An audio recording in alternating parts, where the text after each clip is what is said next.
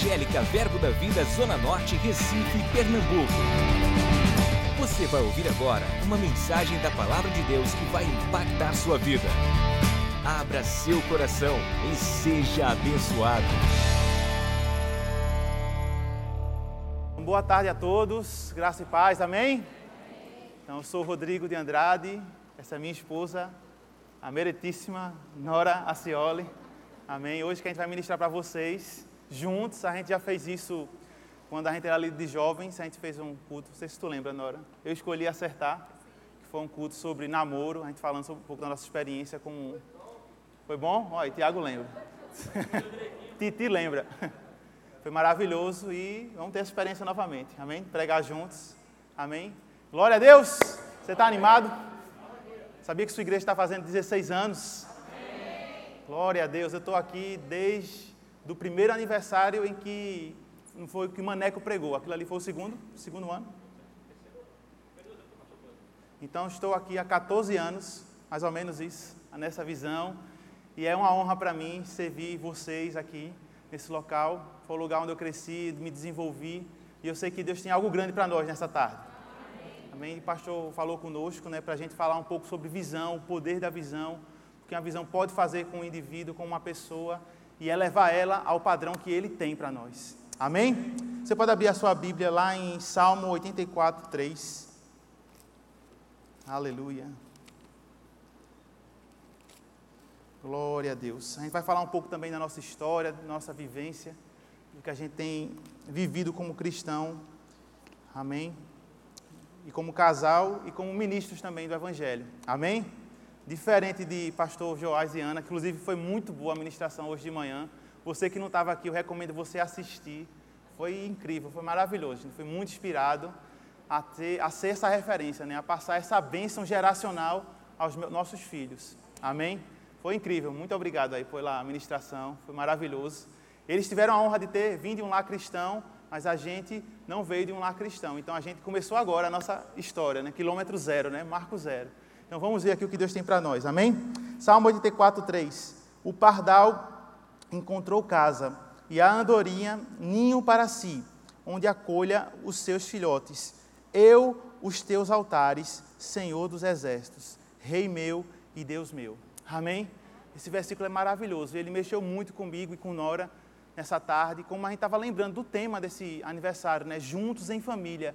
E como quando a gente encontrou essa igreja, nós encontramos uma casa, como esse pardal que fala aí nesse versículo. Encontrei uma casa, um lugar de acolhimento. E sabe, esse é o lugar do teu crescimento. Nós encontramos aqui uma família, verdadeiramente, um local onde nós podemos crescer e nos desenvolver. E ele fala: onde acolhe os teus filhotes eu encontrei os teus altares, Senhor dos exércitos, Rei meu e Deus meu. Lá em Salmo 68, versículo 6, vamos continuar aqui. Diz o seguinte: Deus faz que o solitário more em família. Aleluia. Ele tira os cativos para a prosperidade. Só os rebeldes habitam em terra estéril. Amém? Então, qualquer pessoa que esteja solitário, isolado, separado de uma comunidade, ele não vai desfrutar dessa bênção que é viver em família. A Bíblia fala que ele não vai, ele vai se afastar da verdadeira sabedoria. Diz isso lá em Provérbios 18:1. Então, quando você se achega a um local como esse, é como você encontrasse um local de pertencimento. Amém? Uma visão maior do que você pode enxergar. Eu vi um exemplo uma vez, o Miles Moron contando, uma criança estava num cruzeiro vocês sabem que o cruzeiro ele passa por várias ilhas, ele passa por vários lugares bonitos e lugares maravilhosos. E aquela criança ela era muito pequena. E o que ela sempre fazia, papai, me levanta para poder ver as coisas que estão a gente está passando. E aquilo é mais ou menos o que Deus faz conosco, quando a gente aceita Jesus. Ele nos levanta para a gente enxergar tudo aquilo que está disponível para nós em Cristo Jesus. Amém? Aquela criança podia ver só o chão do navio, apenas paredes, porque são paredes altas, mas porque ela tem um pai, porque ela tem uma família, ela pode ter uma visão, enxergar além.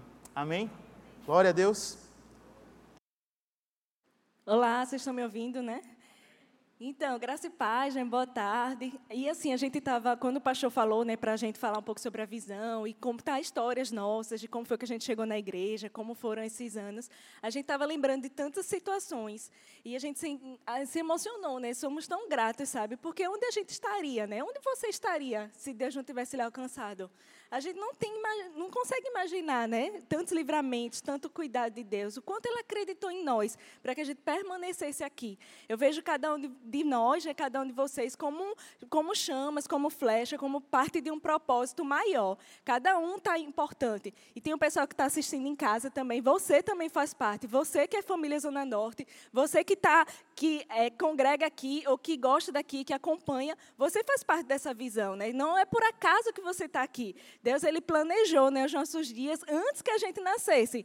Ele imaginou, ele criou, ele determinou, ele sonhou, ele capacitou, ele deu uma visão. E essa visão faz toda a diferença. Então, Deus, ele, é, o pastor Humberto fala né, que o lugar para a gente congregar deve ser aquele lugar que a gente tem alegria, paz e crescimento. E esse é o norte para a gente saber se a gente está no lugar certo.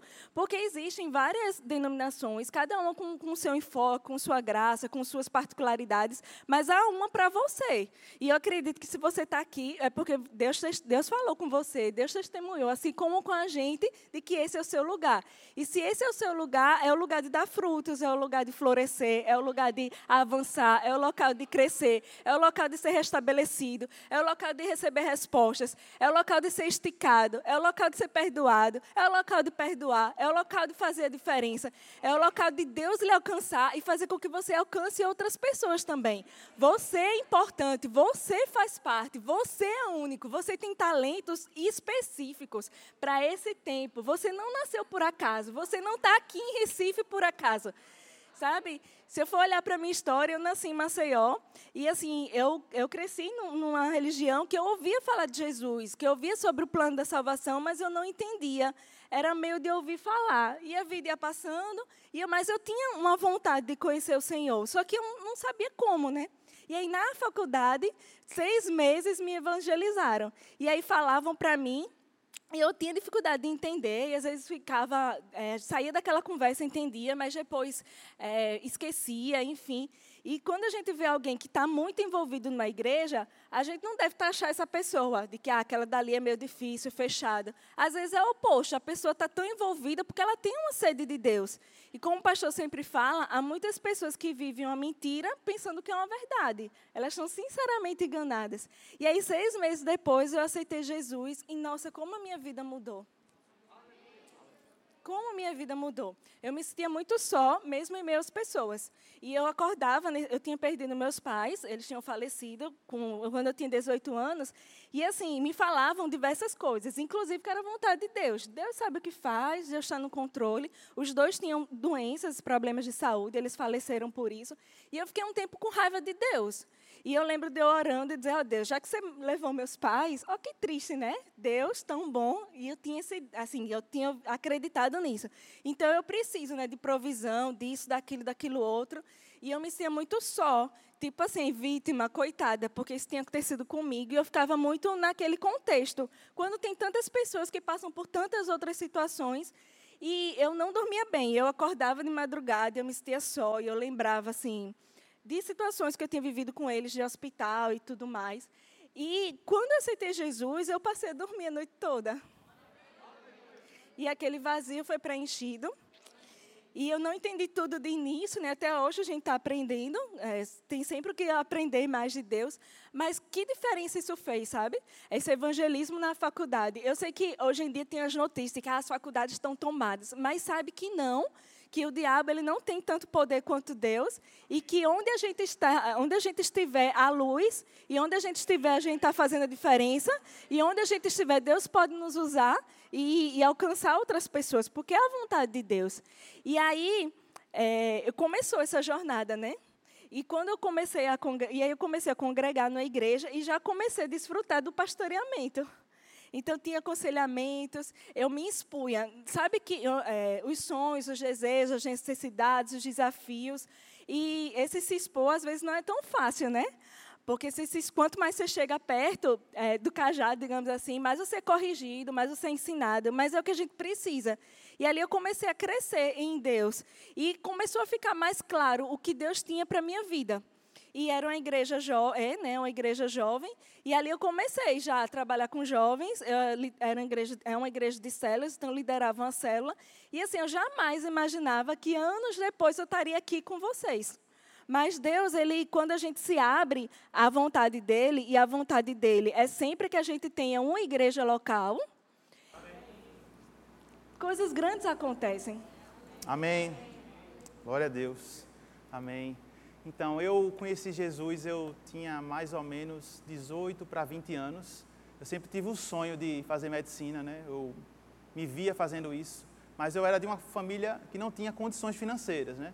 E antigamente, e hoje isso também é uma realidade, que a maior parte das pessoas que passam em medicina são pessoas de uma renda mais alta, que tem uma família nobre para pagar aqueles cursinhos mais caros.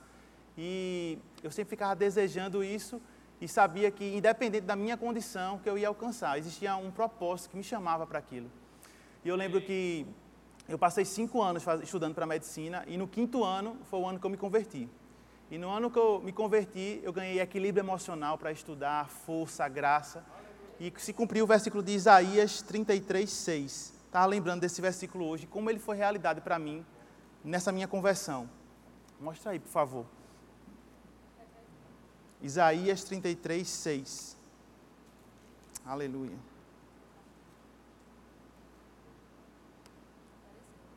Diz assim: E haverá estabilidade nos teus tempos ou seja, houve uma estabilidade emocional. A Bíblia diz que Deus nos deu espírito de moderação, de equilíbrio.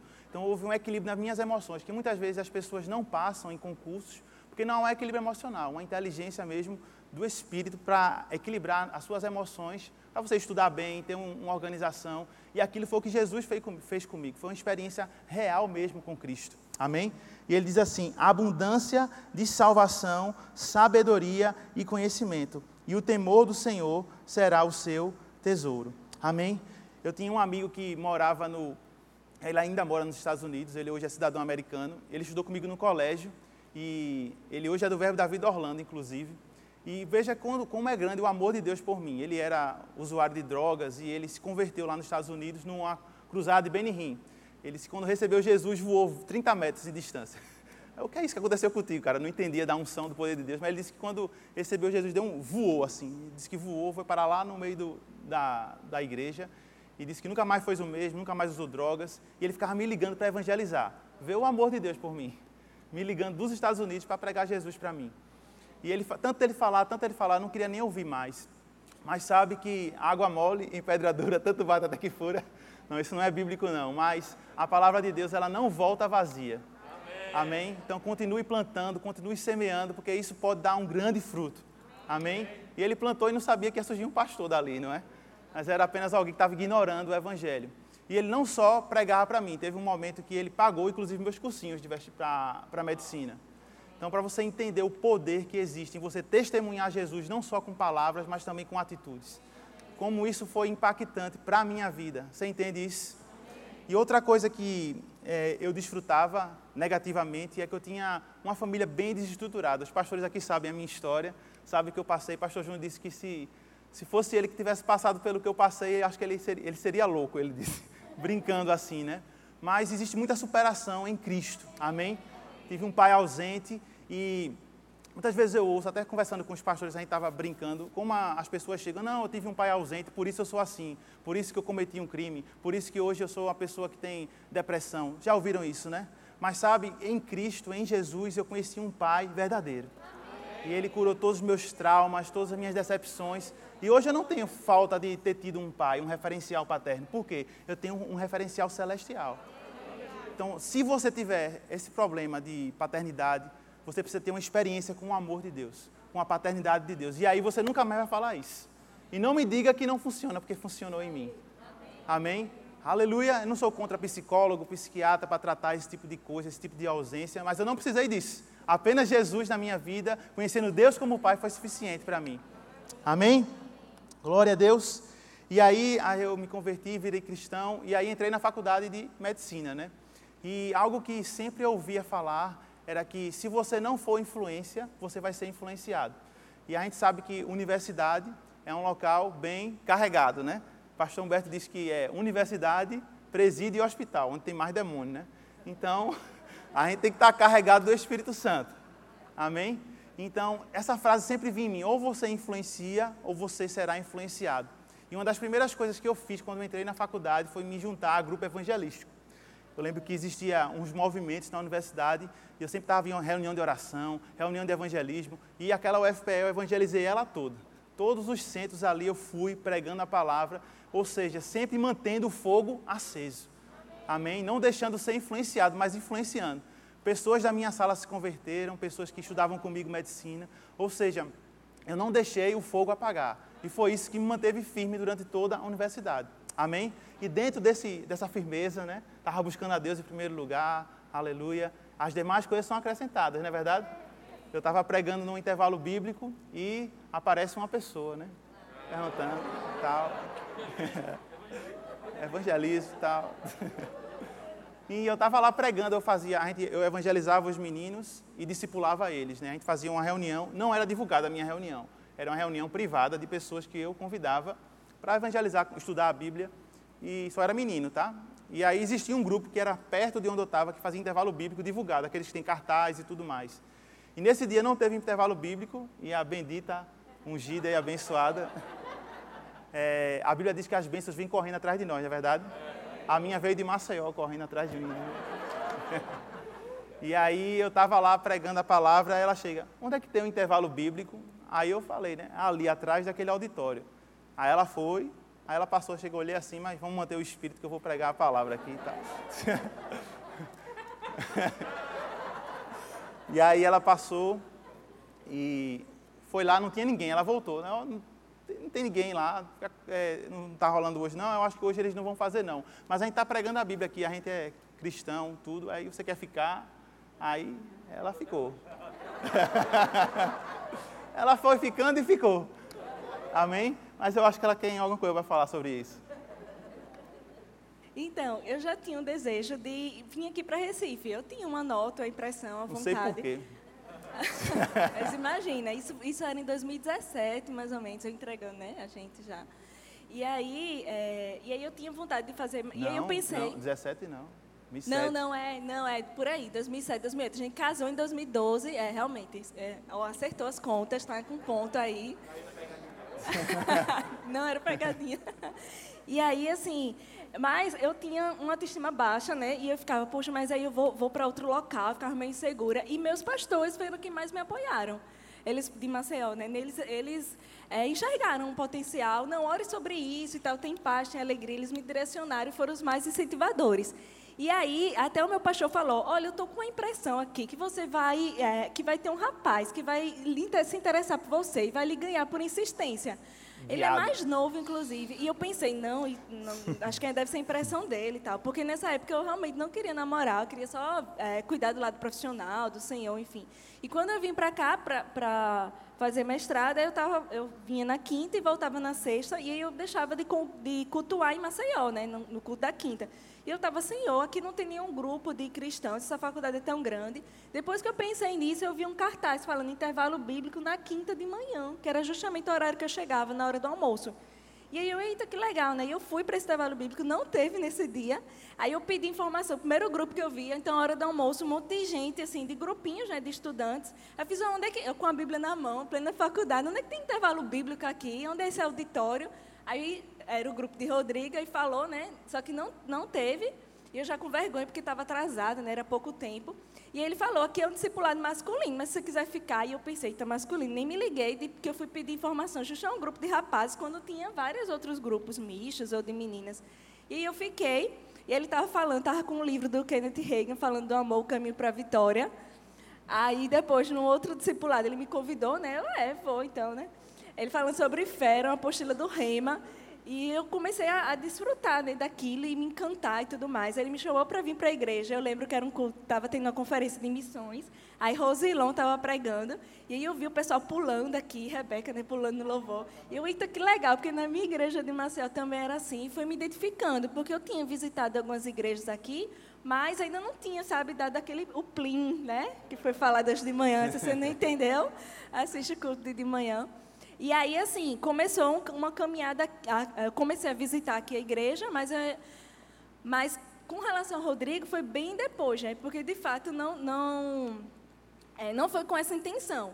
E aí, a minha pastora lá em Maceió, ela falou, já faz um, umas semanas que você está indo para Recife, você não conheceu, assim, nenhum rapaz, não, e nada, enfim... Aí eu falei, olha, tem um rapaz que me chamou a atenção, mas quero namorar agora não. Aí ela falou, me fale mais sobre ele. Aí eu contei né, o que eu sabia e ela falou para mim, fez, olha, pelo que você está me falando, parece interessante. Se eu fosse você, eu prestava mais atenção.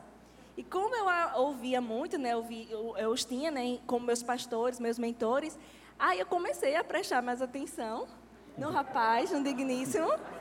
Graças a eu até brinco que ele deve a ela, né? E aí, quando ele falou para mim que tinha um interesse e tal, para a gente orar sobre isso, que ele queria saber se, se ele né, poderia ser correspondido e tal. Aí eu falei, bom, eu quero que você conheça a minha família lá em Maceió, né? Porque aí ele foi lá para Maceió. Meus pais já, já estavam falecidos, né, como eu expliquei, e ele, mas eu tenho uma irmã mais velha, ele foi me pedindo namoro para minha irmã. Aí já conquistou minha irmã, foi me pedindo namoro para meus pastores, já conquistou também. E já tinha falado com a mãe dele sobre mim, porque é, é, a gente já tinha se conhecido.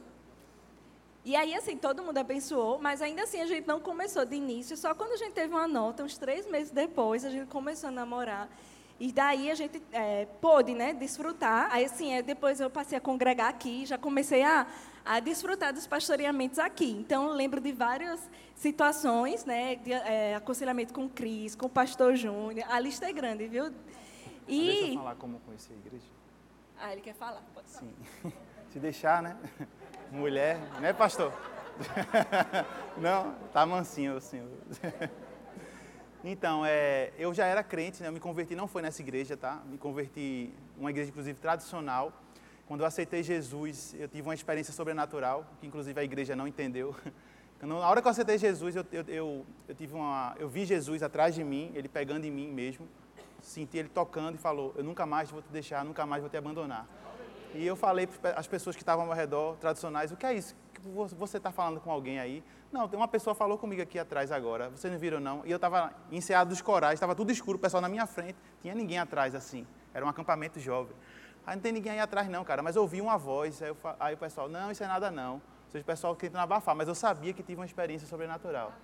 Você entende isso? Então eu estava desejando o fogo de Deus desde o começo, porque a minha conversão foi sobrenatural. E eu lembro que visitei várias igrejas, fui vários eventos, tive momentos com Deus maravilhosos. Mas a primeira vez que eu vim nessa igreja, meu irmão, eu pensei que eu estava num evento. Que eu lembro que foi tanto poder, tanto fogo de Deus. E aí depois eu vim para outro culto. E continuava aquela mesma pegada. Eu, rapaz, parece que todo culto aqui é um evento. A unção aqui é, é forte demais. Aí eu comecei a desejar congregar aqui, vinha uma alegria no meu coração. E eu era de outra denominação. E eu lembro que eu falei para o pastor Humberto, pastor, eu desejo congregar aqui. Ele, não, você não vai congregar aqui não, fale com seu pastor primeiro. Ou seja, o pastor Humberto sempre mostrando uma ética ministerial. Foi Deus que falou com você para ficar aqui, porque se não for, fique lá. Ou que recepção calorosa. Mas eu percebi a, a integridade, a sinceridade e a nobreza do coração do nosso pastor desde o começo ele falou, você tem que checar três coisas, o que, o que Nora falou. Você tem alegria, tem crescimento e tem paz nesse lugar aqui, que se for já é um sinal. Ele, não, pastor, Deus falou comigo, eu já sei, mas fala com o seu pastor, senão você não vai ficar aqui não. Eu, tá certo. E a partir dali eu comecei a ficar aqui nessa igreja, ficar nessa visão, e como isso aumentou a minha mentalidade. Eu lembro que eu tinha, eu gosto de falar, pensar com gráficos, né? Eu sou um pouquinho nerd, gente, então desculpa aí, tá? um pouquinho. E eu estava crescendo assim, mas quando eu vim para essa igreja, a curva fez assim, ó, foi uma curva sobrenatural. Foi algo assim, rapaz, como eu estou crescendo tanto, desenvolvendo, eu lembro que eu evangelizava na faculdade de uma forma, e depois eu comecei a evangelizar de forma mais ousada, eu comecei a, evangelizar profetizando para os outros. Eu lembro que veio uma mulher com um caroço no pescoço lá na faculdade pedir dinheiro, e eu orei na frente dos meus, discipul meus discipulandos, e o caroço murchou na minha mão. Então, comecei a experimentar o sobrenatural de Deus mesmo, porque não era uma igreja apenas que tinha uma religião, um clube social, mas era uma igreja que pregava o poder de Deus. Ela liberava a unção, liberava poder. Você entende isso? E era isso que eu queria, porque eu tive uma experiência genuína com Jesus. Então, eu desejava o poder de Deus. Você entende? Amém? E dentre esses, essas coisas, o pastor Júnior chegou para mim uma vez e falou: Cara, por que você não faz o rema? Aí, o que é isso? Eu não sabia o que era rema. Remar, não sei. Então, ele explicou que era escola bíblica. Eu, tá bom. Aí, eu fui lá. Antigamente só tinha em Boa Viagem, mais perto. E eu fui para a escola bíblica Rema, em Boa Viagem. E eu nem sabia o que estava acontecendo, como era aquela escola, nem desejava aquilo.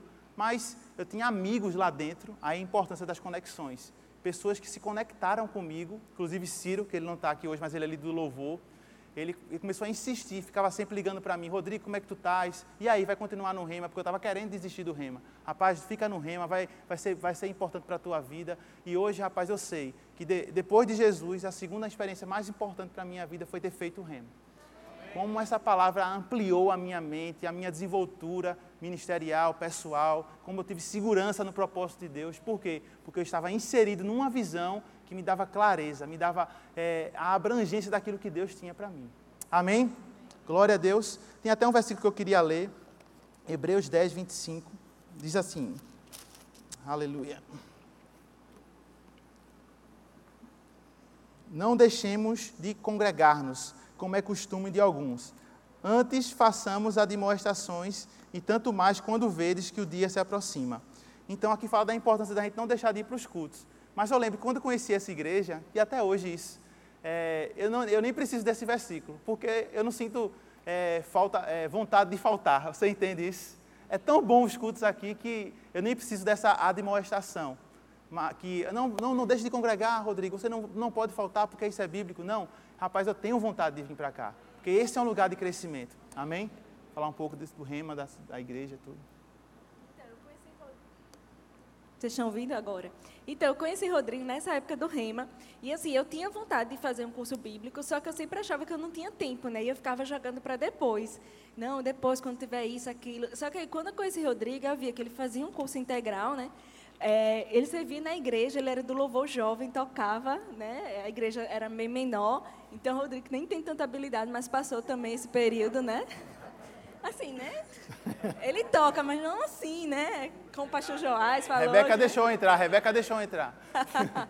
e aí, é, e ele dava aula particular nas horas vagas, né? E eu lembro que era 10 ou era 15 reais a hora. Então era bem assim, é, sofrido, digamos assim. E ainda assim ele estava tá, congregava e ainda estava no rema. Eu pensei, bom, então eu, vou, eu consigo, né? Se ele consegue, eu consigo. E aí eu fiz o rema também, nessa época só tinha boa viagem e houve provisão de tudo é, irmão de Vivo não está aqui, mas ele me deu carona toda segunda, quarta e sexta. Então, houve provisão de carona, houve provisão de amizades, houve provisão de tempo, de conseguir dar conta. Houve provisão, assim, do que você puder imaginar, por causa de uma iniciativa, de um passo. E eu jamais podia imaginar o quão, assim, o quão é o, o Rema só fazendo mesmo, né? O quão ele agrega na nossa vida, quão ele abre a, a a visão mesmo, quanto ele traz experiências práticas. É um intensivão aqui da igreja, né? Então, segunda, quarta e sexta é, era. Aí eu tive vários professores, eu lembro do pastor Júnior. Nesse ano, o pastor Humberto não ministrou lá para a gente. E foi um tempo poderoso. Amém, glória a Deus. E outra coisa que a gente quer entrar é na questão do serviço, né? Uma coisa que eu desejei logo que entrei na igreja foi servir em algum departamento. Na verdade, eu tinha, quando eu entrei aqui, Deus começou a mostrar meu chamado, minha, aquilo que Deus tinha para minha vida. Então você vai perceber, se você é novato aqui na igreja, meu irmão, teu chamado vai ficar cada vez mais claro. Porque esse é um local de inspiração. Esse é um local onde nossos olhos são abertos àquilo que Deus tem para nós.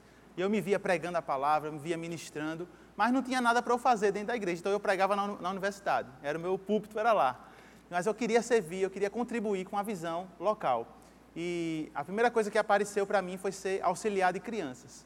Estar lá com o, os professores das crianças e tem um auxiliar, que é aquele que auxilia os professores. Mas, Rodrigo, tu não ia nem pregar nada lá, não, mas eu queria servir. Amém? Porque o lugar de serviço é um lugar de crescimento, de transformação. Não é o que você está fazendo, mas é quem você está se tornando enquanto você faz aquilo. Você entende isso? Então não importa o que você faça para o Senhor, mas importa que você faça de todo o coração. Isso vai trazer uma transformação em tua vida. E eu lembro que eu estava lá cuidando das crianças, com desejo de cada vez mais servir ao Senhor. E o pastor Tarcísio chegou lá, eu estava varrendo a sala sozinho. E ele chegou, cara, que tu não queres ajudar, me ajudar nos adolescentes não, para ministrar lá a palavra, me ajudar em alguma coisa. Aí eu, rapaz, o que o senhor mandar, eis-me aqui, né? Então, assim foram surgindo oportunidades. Ou seja, Deus me encontrou no local de serviço. Você entende isso? E ali foi trazendo crescimento para a minha vida em todas as áreas. Né? Então a gente começou auxiliar de criança, louvor jovem, depois fui professor das crianças, aí depois a gente fui auxiliar Tarcísio nos adolescentes, depois a gente virou líder de adolescentes, a gente ainda era namorado, né? E aí pastor Ricardo começou a nos mentorear também, a gente tem uma gratidão enorme na vida, pela vida dele. Nesse momento que a gente foi líder de adolescentes, ele que nos mentoreou grande parte do momento, dos momentos, muitas correções, muitos ajustes. E essa é a importância de você estar servindo, né? Porque muitas vezes as pessoas querem um pastor de chaveirinho, né? Um pastor que tipo, ah, eu estou lá na minha casa e o pastor me ligue e fale tudo o que eu preciso. Mas que tal estar no local de serviço? Aqui é o local de transformação. Aqui não só os pastores vão te corrigir, mas os irmãos vão te corrigir mais maduros, as pessoas, o convívio com as pessoas vai te trazer crescimento, os líderes. Amém? E ali o pastor Ricardo trouxe muitas correções, muitos, muitos, muitos crescimentos para a minha vida. Depois eu virei líder de jovens, aí pastor Júnior foi o meu mentor, foi me instruindo, me levantando. E rapaz, eu só tenho gratidão a essa visão. Quanto eu cresci até estar onde eu estou hoje. É fruto de uma vida de serviço. Você entende isso? Então, onde você quer chegar, o serviço vai ser a semente para você alcançar. Porque maior é o que mais serve. Amém? E eu comecei aqui na igreja servindo no berçário. E assim, estava tudo certo, assim, satisfeita, feliz da vida, aprendendo lá, já pegando os macetes, né? E, é, e aí eu lembro lá no P15, encontro o pastor Tarcísio, que ainda nem era pastor, e ele fala sobre isso, que eles tiveram. Uma, eu e Rodrigo, a gente namorava, pensava em casar e tudo, mas a gente, ainda, a gente tinha planos, né? Mas a gente era namorado ainda. E é atípico, né? Um casal de namorados é, ajudar enquanto namorados, mas aqui não é, é algo rígido, né? Então segue o espírito, segue a direção. E o pastor Tarcísio falou, né, que pensou na gente, e ele até falou: Você serve em algum departamento? Eu falei: Ah, eu no berçário, eu amo bebês. E ele falou para mim: Agora você vai amar adolescentes. E aquela palavra começou a, a, a, acontecer mesmo. Eu comecei a desenvolver um amor, uma vontade. Né? Eu lembro que nessa época a igreja estava crescendo no outro templo e estava tendo o, começou a ter os dois cultos no domingo, assim, tarde e noite. Né? Começou a ter três cultos, melhor dizendo, manhã, tarde e noite. E a gente ficava lá nos adolescentes de boa, assim, tranquilamente. A gente não tinha aquela não de ter que estar no templo, não. A gente estava muito bem ali. Então, assim, essa palavra, né, é, acabou desenvolvendo uma outra área que eu não sabia. Como eu vinha de uma igreja jovem, eu já tinha recebido algumas palavras nesse sentido, mas eu achava que era pelo ambiente. Mas não, Deus tinha algo pra, específico, né, para um tempo específico. E foi tão bom assim amar esses adolescentes, sabe? Foi algo tão enriquecedor e é, nesse período também a gente planejava casar e a gente tinha planos naturais, sonhos naturais. A gente pensava ir para São Paulo e ficar por lá, né? Aí a gente teve um aconselhamento com o pastor Júnior e ele falou: Olha, pensa direitinho sobre isso. Não, eu não sou Deus, é, não Deus não falou comigo, mas eu tenho uma clareza aqui, então eu estou falando de mim. E falou alguns, alguns pontos e a gente conversou depois, eu e Rodrigo, e aquilo testificou e a gente mudou os planos. Então, obrigada, pastor, por ser sensível. E hoje a gente está aqui, né? E eu olho para trás, não, que bom que a gente não foi para São Paulo, foi muito melhor, menos sofrido estar tá aqui. E aí a gente ficou, né? Nem imaginava depois estar com os adolescentes, assim. Aí os adolescentes, foi depois disso, a gente nem imaginava os adolescentes, jovens, hoje está aqui, né, servindo, porque o importante não é o cargo, sabe? Mas é o coração disponível. Porque todo serviço é importante e todo serviço complementa o outro. Não existe pastor se não tiver ovelha. Não existe é, líder de louvor se não tiver pessoas louvando. assim. Com, então, todo mundo faz parte. E aí tem um, é, me chama a atenção quando fala sobre essa questão de todo mundo fazer parte, Moisés e Arão, né? Porque Moisés ele estava, é, ele tinha tido uma vida de né, regalias e tudo mais, cultura. Ele era, ele tinha sido resgatado, adotado, então ele estava no palácio junto com o faraó e tal. Mas ele tinha uma visão, um chamado de libertar o povo, né? Os hebreus. Aquilo soava nele. E na primeira vez que ele viu um hebreu sendo massacrado, ele foi lá e matou o quem estava o, o, egípcio que estava massacrando, né? Porque eles eram escravos, era a cultura os hebreus na época. E aí ele fugiu, isso mudou, né, a vida dele, ele virou fugitivo, ficou no deserto. E mais, Deus não desistiu dele, do chamado dele. E aí Deus fala para ele, olha, eu quero que você volte lá, de onde você saiu, de onde você fugiu, de onde você saiu, né, envergonhado, digamos assim, assassino, né? E você se precipitou, não foi esse o caminho, mas eu quero que você vá lá e liberte o meu povo. E aí Josué fala, aliás, Moisés fala que ele era, ele não era eloquente com palavras. E aí a Bíblia diz, isso está em Êxodo 4:10 e depois Êxodo é, 4, 14, 15, que é, Deus fala, olha, mas e Arão? Ele é influente em, em, palavras. E aí Deus diz que vai ser com Moisés e com Arão. Então, naquilo que faltava em Moisés, digamos assim, que era essa eloquência em palavras, sobrava, digamos assim, em Arão. O que, e aí, juntos, eles, eles fizeram a diferença, né? E aí a gente sabe a história que eles, de fato, libertaram. Então, assim, é, o próprio Jesus, quando ele começou o ministério, ele chamou discípulos. Nem Jesus fez tudo sozinho. Então ele chamou, treinou, capacitou, ungiu e deixou o legado para os discípulos que fizeram outros e outros, e essa interdependência continua. Deus ele não coloca a gente completo 100%, mas o que a gente precisa, ele coloca no outro, para que a gente dependa dos outros e para que a gente juntos consiga avançar no plano, no propósito de Deus. Amém. Lá em Provérbios 18:1, se você puder abrir, por favor. Aleluia. Deus é muito bom. Ele tem planos grandes para a tua vida. Aleluia. Nessa fase de retomada, eu creio que Deus vai despertar em você o amor pelo serviço. Você vai desejar contribuir com algo dentro dessa visão. Sabia que não existe ministério de banco? Amém? Ministério para esquentar banco. Pelo menos evangelizar você já pode. Amém? Glória a Deus. Vamos lá. Provérbios 18:1. O solitário busca o seu próprio interesse e se rebela ou se insurge contra a verdadeira sabedoria. Rapaz, Deus te deu um plano tão grande para você viver que você sozinho não vai conseguir cumprir. É algo tão grande que Deus tem para nossas vidas que nós sozinhos nunca iríamos conseguir. Amém? Deus ele criou essa interdependência para que nosso coração se mantenha sempre humilde. Amém? Então existe uma interdependência. Aquilo que eu preciso fazer, eu preciso do pastor Edgley, eu preciso do pastor Júnior, eu preciso do pastor Joás, do pastor Zé Maria. Existe uma interdependência no corpo, é toda junta, ajustada, bem ligada, ela vai trazer o crescimento. Amém? Por isso nós precisamos fazer conexões, fazer amizades com pessoas que estejam em, em, em movimento no reino. Amém? Deus ele quer colocar a gente em movimento todos os momentos. Se a gente ficar parado como água parada, né? água parada não dá certo, vai trazer doenças, vai trazer coisas ruins. Precisamos estar em movimento. A primeira vez que o Espírito Santo aparece na Bíblia, ele estava se movendo sobre as águas. Então Deus quer colocar você em movimento nessa visão. Na verdade, essa visão vai correr mais rápido quanto mais nós nos envolvermos em unidade. Você entende isso? Então existe uma força da unidade, a força de todos juntos fazendo a mesma coisa. Amém? Glória a Deus. Abre lá em Jeremias 29, 11. Eu creio que Deus vai despertar sonhos aqui nessa tarde. Sonhos que estavam adormecidos, planos que o Senhor colocou no teu coração. Eu quero dizer que a pandemia não apagou os planos que Ele tem para você. Amém? Aleluia. Eu sei que muita gente, eu percebo isso até nas amizades, no ambiente de trabalho, muita gente com sentimento de improdutividade. Por quê? Porque não pode, não pôde fazer tantas coisas como queria, porque a pandemia, de certa forma, restringiu. Alguém sentiu isso nessa pandemia? um sentimento de improdutividade, eu quero dizer que Deus está trazendo um crescimento sobrenatural na tua vida. E tudo aquilo que ficou travado nesse tempo vai ser acelerado agora. Amém? Amém? Aleluia. Jeremias 29, 11. Eu que sei que pensamentos tenho a vosso respeito, diz o Senhor.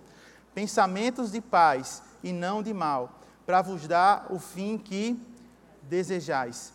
Na Bíblia, Nova Versão Internacional, fala pensamentos de fazê-los planos de fazê-los prosperar. Ou seja, Deus tem planos para você prosperar, para você avançar nessa terra, para você viver o melhor de Deus aqui nessa terra. E sabe, o que Ele começou na tua vida, Ele vai completar. E esse local é o local onde os sonhos são gestados. Aqui é como se fosse uma grande incubadora, sabe? É assim que eu percebo pelo Espírito. Uma grande redoma de cobertura espiritual. Existe uma proteção aqui nesse local. Você está ligado, é como se fosse uma rede de proteção sabe? E essa rede vai permitir que você não receba nada do lado de fora, mas que você seja um influenciador lá fora. Porque você carrega uma atmosfera diferente. Eu lembro que uma das primeiras pregações que eu vi aqui na igreja, o pastor Humberto pregando, ele falou sobre nós carregarmos uma atmosfera aonde nós estivermos. Aonde nós, onde nós chegarmos, existia uma atmosfera de milagres. Ou seja, você cultivar uma atmosfera de adoração. Aonde você chegar. Aqui não tem um louvor maravilhoso na nossa igreja? Continue louvando e adorando na sua casa, no seu ambiente de trabalho, que você vai carregar essa atmosfera dessa visão aonde você chegar. Amém? E sabe, você vai atrair pessoas a essa visão. Pessoas que trabalham com você vão desejar experimentar o que você experimenta aqui. Amém? É isso que eu tenho vivido. Hoje eu trabalho para uma equipe cirúrgica e tanto a cirurgiã se converteu aqui nessa igreja, a instrumentadora daqui dessa igreja, a, a secretária do consultório daqui dessa igreja. Depois a gente contratou uma nova secretária para o consultório e ela é também daqui dessa igreja. Então a gente está todo envolvido. Meu trabalho é, é louvor o dia todo, pregação, eu discipulando elas e falando a palavra. É maravilhoso. Amém? Mas por quê? Porque o reino de Deus faz parte do nosso dia a dia, tanto o meu quanto de Nora. Nós temos essa visão no coração. Como uma vez Moisés, pai, deu o exemplo, né? Você pegar o sonrisal e colocar dentro do saco, na água, o que vai acontecer? Nada, né? A água vai continuar sendo água e o sonrisal vai estar lá, guardadinho dentro do saco, porque ele não vai se misturar. E assim, e se você abrir o saco, o que vai acontecer? Ele vai se misturar e uma hora você não vai saber mais o que é sonrisal e o que é água. Vai ser uma coisa só. Então, eu estou aqui assim nessa visão. Eu estou misturado. Eu não sei o que é Rodrigo, eu não sei o que é a visão do Verbo Zona Norte, a gente é uma coisa só. Amém? Aonde eu vou, eu carrego essa visão. Então, aonde você chegar, vai ter prosperidade, vai ter bênção, vai ter sucesso, vai ter cura, vai ter avanço. Por quê? Porque você carrega uma visão do reino de Deus. Nós somos o corpo de Cristo aqui na terra. Então, você chegou, Jesus chegou. É o corpo de Cristo representado. Isso também gera um temor em mim, né? Onde eu chego, eu estou representando o Verbo Zona Norte. Então, se eu também der um passo fora, opa, aquilo ali é daquela igreja ali, olha aí, tá vendo como é que é? Você entende isso? Então, para mim, existe um temor nesse meu coração, no meu coração. Tanto porque eu represento Jesus como a minha igreja. Então, você vai, isso, isso é ser crente, rapaz? Eu fizer algo errado. Não é assim? A gente é o mais observado aqui nessa terra.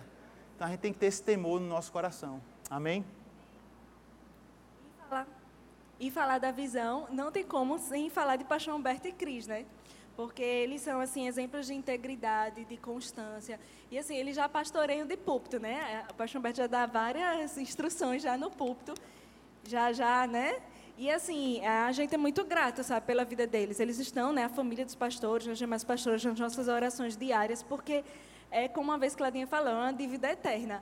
Porque a gente tem a palavra, mas a gente precisa de pessoas que pratiquem, que estejam mais na frente que a gente, para a gente poder seguir os passos, para a gente poder se espelhar, para a gente poder seguir essa visão. Então, a visão começou nele, né? a visão vai além dele, é nossa também, mas a gente é grato demais, sabe? Por eles terem acreditado, por eles terem apostado, por eles terem ensinado, por eles terem sido os pioneiros. Só eles sabem como foi tudo, como é tudo, os bastidores, né? E só eles sabem o preço que eles pagam, mas a gente é fruto disso, sabe? E a gente sabe que é só o começo de grandes coisas que o Senhor tem na vida deles e de quebra na nossa vida que está no vácuo. Então, assim, de verdade mesmo, a gente sabe que a gente está num local de integridade, na igreja séria, na igreja comprometida. A gente confia, sabe? Porque ele eles buscam o Senhor, eles se consagram para ter direções. Eles não fazem nada por moda ou porque todos estão fazendo ou com a motivação correta. Isso traz segurança, porque a motivação incorreta, né? ele tem a motivação correta de obedecer ao Senhor, de alcançar vidas. Por isso que eles são tão fortes, tão constantes e nos, nos inspiram né, até hoje. Amém. Queria que o teclado já viesse, por favor. Tem teclado não? Ou violão, Eric. Amém. Glória a Deus. E eu estava, na hora falando aqui de pastor e Cris, eu queria só reforçar algo bem forte, uma experiência que eu tive na hora também com Cris, né? Eu sei que todo mundo aqui admira o pastor, honra o pastor, porque é o que a gente mais vê, né? Ele pregando, ministrando. E é muito fácil admirar o pastor Humberto e a gente admira e honra demais. Mas, rapaz, por trás de todo grande homem de Deus existe uma grande mulher de Deus. E assim, a gente teve experiências marcantes com Cris nos bastidores que foram tremendas para a nossa vida, sabe? E não é à toa que às vezes a gente chama ela de Mama Cris, mas porque ela é como se fosse uma mãe para a gente mesmo, no sentido de cuidado mesmo que ela tem para nossas vidas. Às vezes a gente vê ela um pouco lá atrás, mas ela está vendo tudo. E eu lembro que uma vez eu fui me aconselhar e conversar com ela em algo e ela foi trazer ajuda. Ela sabia coisas da minha vida que eu nem imaginava que ela sabia. Então ela está observando você, amém?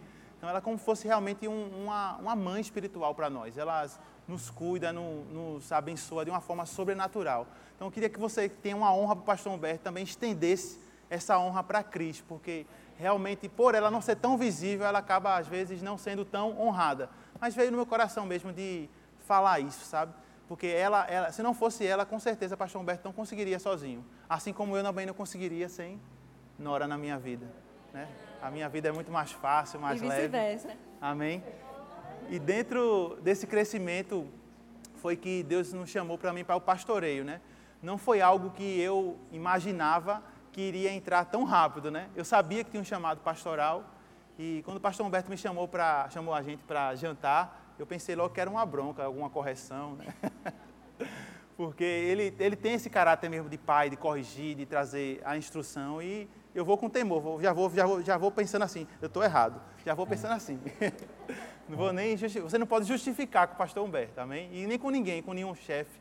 Se alguém vem com uma instrução da parte de Deus na tua vida, meu irmão, apenas se submete. Não te justifica. Amém? Quando você errar diante de Deus, fala, pai, desculpa, eu fiz isso, por isso, não, se arrepende e acabou. Amém? Eu pensei, ele vai me dar uma correção. Nora, já vai se arrependendo aí, eu também. Já chega falando que está errada. Estou errado, estou errado, estou errado, pastor, perdoe, me ajude mas ele foi justamente nos chamar para a gente assumir o pastoreio da igreja como pastores auxiliares. E para a gente foi tremendo, foi uma, uma honra tremenda. A gente não imaginava, né? A gente sabia que Deus estava gerando isso dentro de nós. E eu não achava que estava preparado, né? Mas a gente não é chamado porque está preparado. A gente é chamado porque Deus tem algo, um propósito em nossas vidas. Então, se Deus está te chamando para algo grande, meu irmão, não se preocupa com a capacidade. Porque se Ele te chamou, é porque tudo já está pronto.